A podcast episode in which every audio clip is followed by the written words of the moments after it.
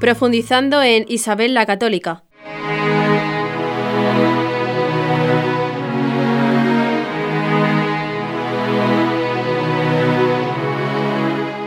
Isabel I de Castilla, Isabel la Católica, fue una de las reinas más sobresalientes de la historia de España. Yo creo que quizá la más importante. Un personaje relevante de la historia eh, y no solo de España. Una reina eh, de la cual podemos decir mucho, eh, pues no solo como soberana, pero también como esposa y como madre dedicada. Y sobre todo podemos decir de ella una mujer de una gran piedad, de una gran fe que la acompañó a lo largo de su vida. Esta gran reina de la historia de España nació un día de Jueves Santo, el 22 de abril de 1451, en la villa de Madrigal de las Altas Torres. Era hija del rey de Castilla, eh, Juan II, de su segunda esposa, Isabel de Portugal. En aquel momento nadie podía imaginar que esta niña, esta infanta, que no nació para ser reina, pero que sí que estaba hecha para reinar, se convertiría en la mejor reina de toda Castilla, de Castilla, eh, que culminaría la reconquista con la conquista del reino de Granada, que para ella fue uno de los logros más importantes de su reinado, y que cambiaría, transformaría el mapamundi de la época con el descubrimiento de América. Eh, desde muy pequeña, eh, en su educación en Arévalo, eh, estuvo ambientado en un, en un, ambiente de piedad y de austeridad y recibió mucho el influjo del espíritu franciscano. De hecho, el historiador Manuel Fernández Álvarez dice de ella que, es, que era un alma franciscana y este espíritu franciscano la acompañó a lo largo de toda su vida. Cuando estaba a punto de morir en su testamento dejó claro que quería ser enterrada en el convento de San Francisco eh, de la Alhambra en Granada y eh, vestida con el hábito franciscano de manera eh, sencilla y de manera austera.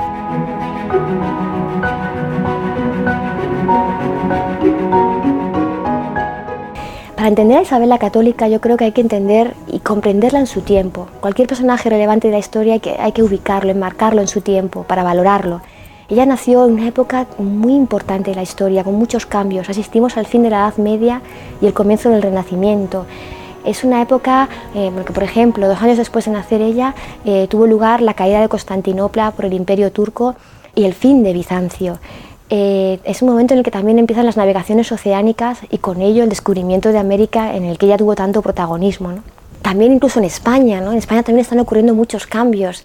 Es una época en la de, lucha, de luchas nobiliarias, eh, es una época de guerras, de intrigas, que, que marcaron toda la problemática eh, de su proclamación como sucesora de la corona y posteriormente su proclamación como reina. Luego otra cosa también muy importante, su matrimonio con Fernando de Aragón, su matrimonio con el Fernando el Católico, que en un principio tuvo un sentido político, pero que fue uno de los grandes pilares de su reinado. Isabel y Fernando, Fernando y Isabel, los reyes católicos, fueron los grandes monarcas de aquella época y fueron muy admirados. Y la reina Isabel profesó un amor profundo por su esposo y una dedicación muy importante por su esposo. Nuevamente es el testamento quien nos lo dice. Ella quería ser enterrada, que los dos fueran enterrados juntos, eh, quería vivir en la eternidad con Fernando. Y también el propio Fernando el Católico, cuando muere tiempo después, él también dice en el testamento, da gracias a Dios por haber tenido una mujer tan, tan excelsa.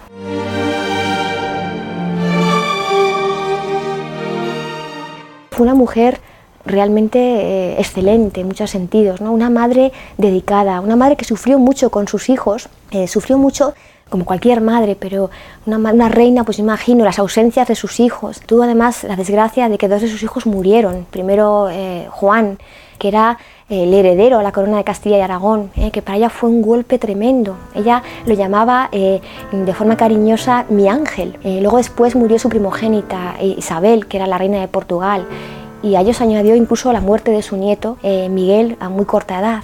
Todo esto le asumió una tristeza enorme, es lo que dicen los cuchillos de dolor que sufrió la, reina Isabel al final de su vida y que, y que desde luego minó mucho su salud. También incluso el problema de la sucesión con su hija Juana, la tristemente conocida como, como Juana la Loca, que también daba muestras de tener problemas, eh, síntomas de enfermedad mental y que entristecieron aún más a su, a su madre, que veía que esos cimientos que ella había construido se, se desmoronaban. Entonces, una reina que sufrió mucho al final de su vida, esas muertes, esos dolores, como madre tuvo que, que, sufrirlos eh, muchísimo. Por otro lado, me gustaría también señalar aspectos también políticos. Desde luego, durante el reinado de los reyes católicos hubo una serie de saltos, una gran madurez política, social y económica en todos los niveles. También incluso en las artes, en la cultura. La reina Isabel fue una gran mecenas. Coleccionó libros, coleccionó cuadros, coleccionó tapices, tuvo una gran biblioteca, creó, escuela, creó escuelas en la corte no solo para sus hijos, sino también para otros. Y como hecho trascendental, por ejemplo, en este momento de su reinado, fue, por ejemplo, la publicación de la gramática castellana de Nebrija. Este mismo humanista le dedicó la gramática a la, reina. Pero si algo que me quiero resaltar realmente de, Isabel, de Isabel, la gran reina católica, es que fue una mujer tremendamente piadosa una mujer de piedad, una mujer, eh, sus actos de caridad, su limosna, que a veces las hacía en secreto, ¿no? Desde luego demostró que tenía una vida espiritual muy grande y que eso fue el eje esencial de su vida, su compromiso con Dios, su compromiso con el prójimo, marcaron muchísimo, muchísimo su vida. Ese afán evangelizador. Ella tuvo un papel muy importante en el inicio de la evangelización en América. Estaba muy convencida de esa ingente tarea. Ella no salió de España, pero fue misionera porque tenía muy clara esa misión. Nuevamente en ese testamento vital ella lo dice, dice, estos indios, estos nuevos súbditos, eh, deben ser tratados como súbditos que son, ¿no? deben ser tratados justamente. Eh, eh, tienen, ella anhelaba que conocieran la fe católica, ¿no? que tanto le inspiraba a ella. Ella anhelaba que formaran parte de, la Iglesia católica. ¿no? Lo dejó muy plasmado. Entonces, esa, esa consideración del indio se, se, adelanta un poco a las leyes, a las, a las leyes de Indias eh, que reglaron la vida en aquellas tierras y que se pueden considerar como el origen de lo que conocemos como derechos humanos. ¿eh? Por tanto, Isabel la Católica fue la primera, y esto es muy importante, que se interesó eh, por los derechos de los indios, porque los llamaba súbditos. Ella em, consideraba que eran los propietarios de sus tierras, que les pertenecían antes de que llegaran los españoles. Ella, em, incluso en 1500, decretó, dictó un decreto que prohibía la esclavitud. Decretó leyes eh, siempre teniendo en cuenta ese horizonte misionero enviando clérigos a América, eh, educadores, eh, clérigos que incluso aprendían las lenguas de aquellas personas, de aquellos indios. Entonces, esto es importantísimo para entender un poco la, la figura de esta gran reina.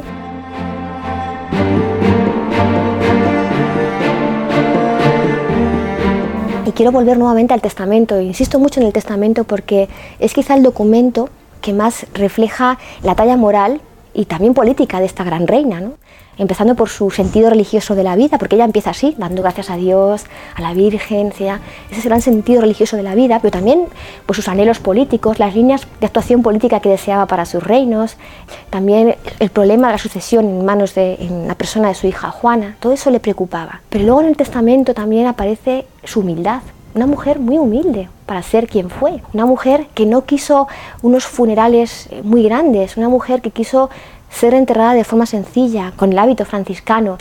Una mujer que pidió que el exceso que se preveía para sus exequias fúnebres fuera dado como limosna a los pobres e incluso que se comprara cera para alumbrar el Santísimo en las iglesias donde no había tantos recursos. Todo eso demuestra que era una gran mujer. Es verdad que algunos historiadores y no historiadores pueden decir, bueno, hay otros hitos, otros elementos en la vida de los reyes católicos, en la vida de Isabel la Católica, pues como la expulsión de los judíos, la Inquisición. Es cierto, son eh, hitos que tuvieron lugar durante el reinado de Isabel la Católica, pero como he dicho antes, tienen que ser valorados en el momento en el que vivió, en la época en, el que, en la que ella vivió. Es la única manera de comprenderlo, porque desde luego fue una gran mujer, eso no hay duda, la historia lo ilumina, ¿no? Fue una gran mujer, una gran eh, madre y, por ejemplo, el cardenal Cisneros, otra alma franciscana como ella, eh, que fue su confesor y que la conocía muy bien, dijo de ella, dijo, jamás conocerá el mundo una reina de tan elevado espíritu, de corazón tan puro, de tan altísima piedad y de celo tan, eh, tan consciente.